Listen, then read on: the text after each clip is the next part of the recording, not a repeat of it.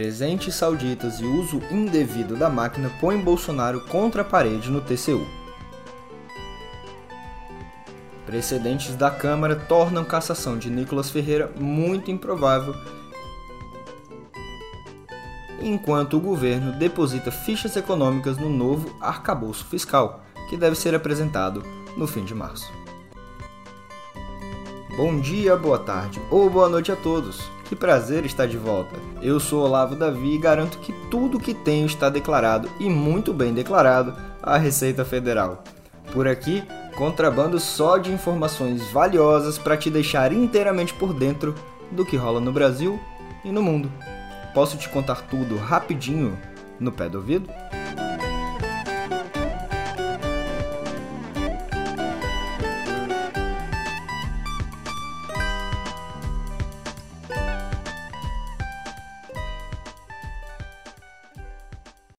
Bom, a gente começa falando de joias contrabandeadas porque o Tribunal de Contas da União, TCU para os íntimos, proibiu que o ex-presidente Jair Bolsonaro, do PL, venda, use ou disponha daquelas joias presenteadas pela Arábia Saudita.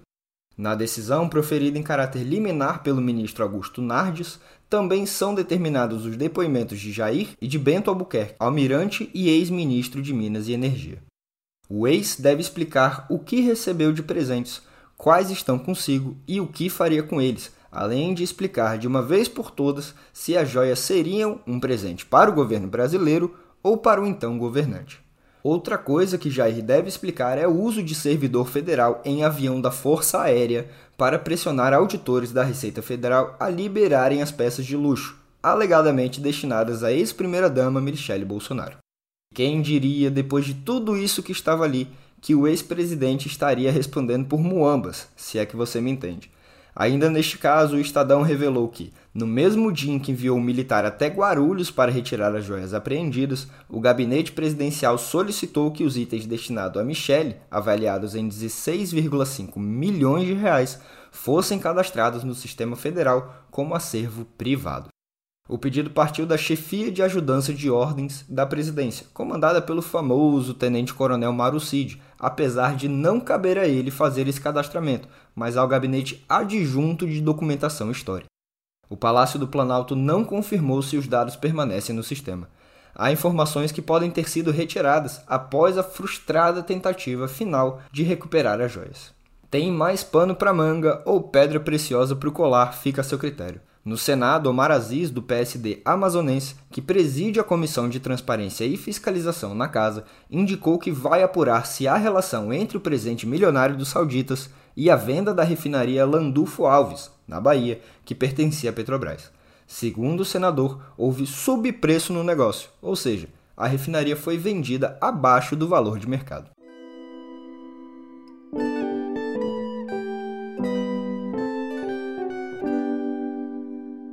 Outro que tem muita explicação a dar é o governador do Acre, Gladson Camelli, do PP. Ele foi alvo da Operação Ptolomeu, que investiga o desvio de recursos públicos com a participação de empresas privadas, e na qual Camelli é suspeito de chefiar um esquema de corrupção e lavagem de dinheiro no governo do estado, com pagamentos de quase 287 milhões de reais a empresas desde janeiro de 2019. A terceira fase da operação da Polícia Federal foi realizada em conjunto com a Procuradoria-Geral da República, a Controladoria Geral da União e Receita Federal para cumprimento de 89 mandatos de busca e apreensão no Acre, em Goiás, no Paraná, no Amazonas, em Rondônia, no Piauí e no Distrito Federal. A família Camelli está altamente representada nas investigações. Além do governador, seu pai, sua esposa, dois primos, dois tios e dois irmãos são suspeitos de atuar no esquema criminoso. O Superior Tribunal de Justiça determinou o bloqueio de 120 milhões de reais de todos os suspeitos, incluindo imóveis, automóveis e uma aeronave do governador. Também bloqueou o STJ bens de 15 empresas investigadas. Camelli está proibido de contactar outros alvos da investigação e deverá entregar seu passaporte à Justiça.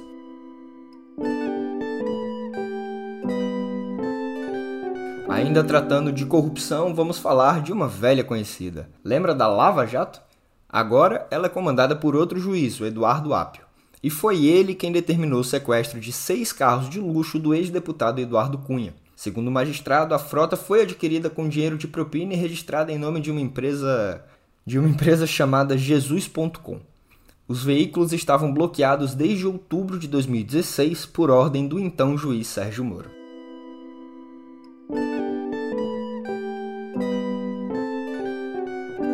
Bom, vamos deixar o passado no passado e focar o presente no futuro, porque a ministra Simone Tebet está esperançosa com o um novo arcabouço fiscal a ser proposto pelo governo. Depois de um almoço com o ministro da Fazenda, Fernando Haddad, a chefe do Planejamento e Orçamento garantiu que o texto a ser apresentado deve agradar até o mercado financeiro. Será? Líder do governo no Congresso, o senador Randolfo Rodrigues, que é da rede do Amapá, indicou que o texto deve ser apresentado ao Palácio do Planalto no dia 15, a próxima quarta-feira.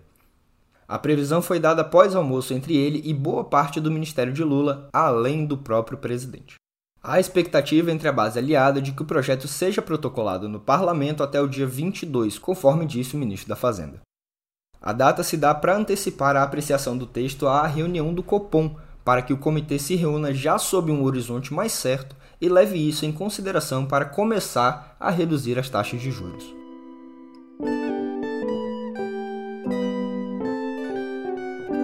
Bom, vocês certa e infelizmente acompanharam a cortina de fumaça criada pelo deputado Nicolas Ferreira, do PL de Minas, no plenário da Câmara.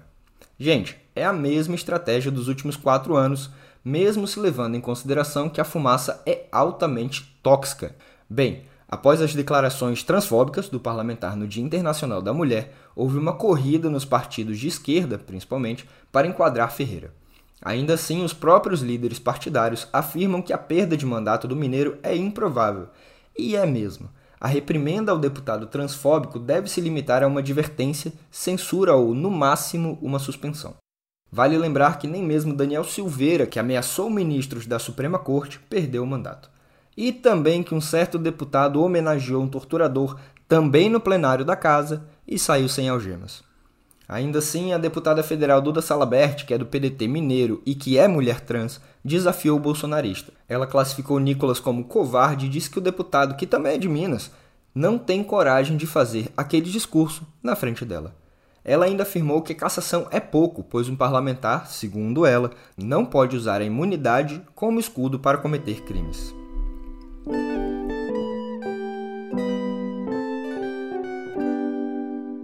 Para completar o noticiário na Praça dos Três Poderes, a Câmara dos Deputados aprovou o projeto de lei que prevê o pagamento de um salário mínimo como pensão especial a filhos e outros dependentes menores de 18 anos de mulheres vítimas de feminicídio. Nesta semana, o relatório indicou que houve mais de um feminicídio por dia no país,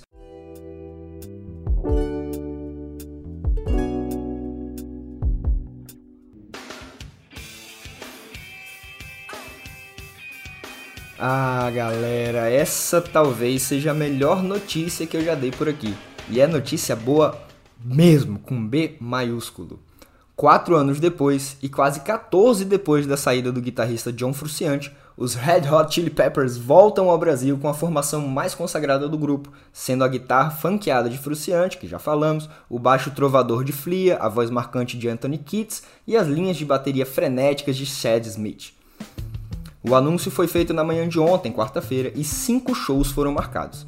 Um aqui em Brasília, no estádio Mané Garrincha, um no Morumbi, na São Paulo de Julia Kecker, um em Porto Alegre, na Arena do Grêmio, um em Curitiba, no Couto Pereira, estádio do Coxa, e um no Newton Santos, no Rio, estádio administrado pelo Botafogo. Os ingressos mais baratos, por incrível que pareça, são os aqui da capital, comercializados a partir da próxima quarta a 170 reais por entrada de estudante. Isso, claro, na arquibancada mais distante do palco. Ah, e tudo isso entre os dias 14 e 16 de novembro deste ano. Essa turnê especificamente, que já está em andamento nos Estados Unidos desde o ano passado, é do álbum Unlimited Love, ou Amor Ilimitado em tradução livre, que sequer é o disco mais recente da banda. Isto porque em 2022, logo após o anúncio da volta do guitarreiro mais lindo do mundo, eles lançaram esse álbum, que é um primor inclusive, sobretudo o miolo dele, que junta quatro ou cinco canções muito empolgantes, What You Thinking, que você ouve ao fundo, e Let Them Cry entre elas. Só que a saudade era tão grande que eles não se limitaram a isso. Lançaram alguns meses depois o Return of the Dream Canteen, ou O Retorno da Cantina dos Sonhos, também em tradução livre, outra obra muito bem trabalhada, com hits como Tip of My Tongue, que é sensacional. Sem Fruciante, neste ato de 14 anos acompanhados pelo jovem Josh Klingshoff, que é muito, muito bom também, os Chiles lançaram três álbuns, mas sem muita repercussão fora do fandom da banda. Eu sinceramente não sei se vou mesmo aqui em Brasília ou se aproveitarei para turistar em alguma dessas capitais, mas o que é certo é que eu estarei lá.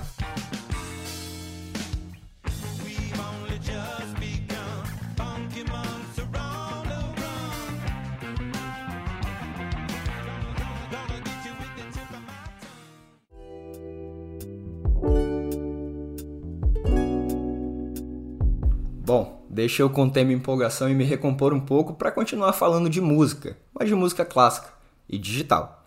A Apple anunciou para o dia 28 deste mês o Apple Music Classical, aplicativo especializado em música clássica. Ele vem já na assinatura padrão e possui altas taxas de resolução na reprodução de canções, o que permite, segundo a gigante norte-americana, uma maior sensação de presença para quem está ouvindo. A Apple também deve lançar a aplicação para Android e o serviço vai contar com metadados completos, dando opção para pesquisas por obra, por maestro, por compositor e até mesmo por número de catálogo.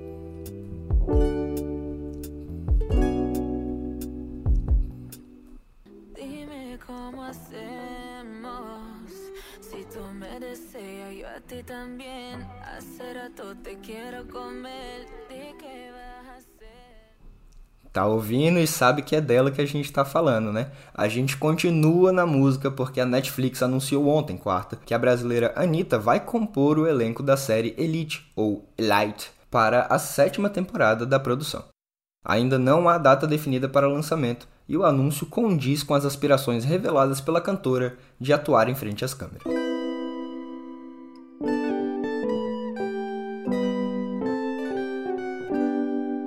Para falar em viver nossa editoria de agora, a gente tem que falar de viver bem, com dignidade e principalmente com saúde. E aparentemente, aparentemente, essa é a intenção do governo federal, que vai reajustar o valor dos repasses para merendas escolares. As verbas enviadas a estados e municípios estão congeladas há seis anos. A expectativa é que o presidente Lula anuncie o aumento ainda hoje, também conhecido como sexta-feira. A medida deve beneficiar cerca de 40 milhões de alunos da educação básica. No ano passado, o ex-presidente Jair Bolsonaro vetou o reajuste e as crianças sofreram na ponta. Houve relatos de estudantes dividindo um único ovo cozido, além de casos em que alunos comiam apenas biscoito maisena com suco instantâneo.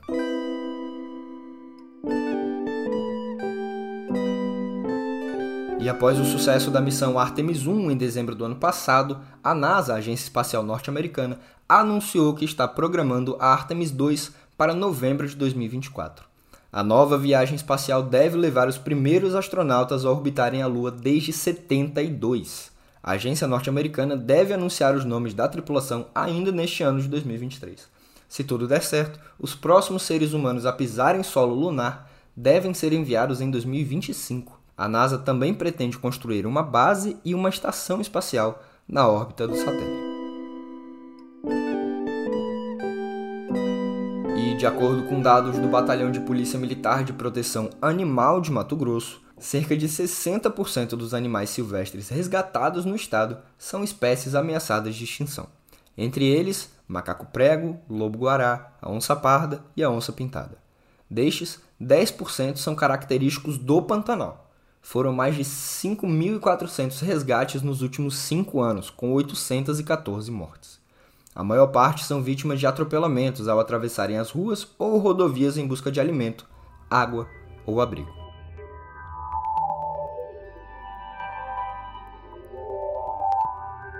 Sextou e sextou com um evento grande, porque começa hoje o South by Southwest, um dos maiores festivais de tecnologia, empreendedorismo e cultura do mundo, lá em Austin, no Texas. O evento vai até o dia 19 e serve de vitrine para negócios emergentes, sendo palco de networking entre pessoas de todo o mundo. Neste ano, o evento deve bater recorde de público com a expectativa de mais de 300 mil visitantes em 10 dias. Uma das atrações mais esperadas é a conversa de Greg Brockman, presidente e CEO da OpenAI, ou OpenAI, criadora do ChatGPT, com a jornalista Laurie Siegel, uma das maiores especialistas no tema. Na pauta também estão games, transportes, cidades, cannabis, metaverso, além de shows e quase 300 projetos de audiovisual, com lançamentos dos principais estúdios e empresas de streaming.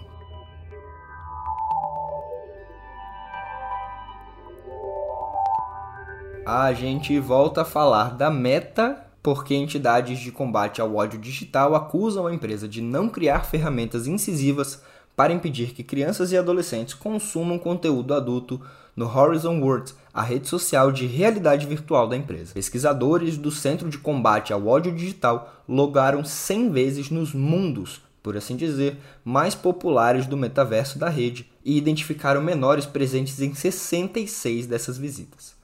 Alguns desses mundos, sem indicação para maiores de 18, permitiam conteúdo sexualmente explícito e jogos de azar. O Senado norte-americano tem demonstrado preocupação com o metaverso da Meta, que coisa metafísica, hein? Que ainda está em fase inicial de desenvolvimento. Recentemente, a companhia anunciou que neste mês abrirá o Horizon Worlds para pessoas de 13 a 17 anos.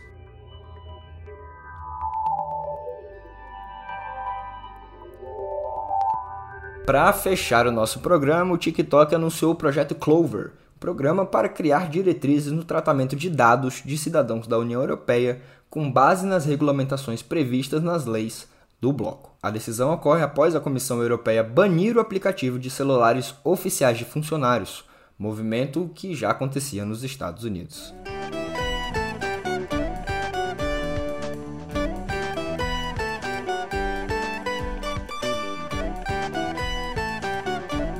você? Como é que cuida dos seus dados? Eu garanto que sua inscrição ou sua curtida em nossos canais no Spotify, no Deezer ou mesmo no YouTube não põe nada de sensível sob risco, muito menos a sua assinatura premium, que a gente cuida muito bem de vocês. Para de dar bobeira. Enquanto isso, eu me despeço por aqui com aquela velha promessa de voltar na próxima semana. Até!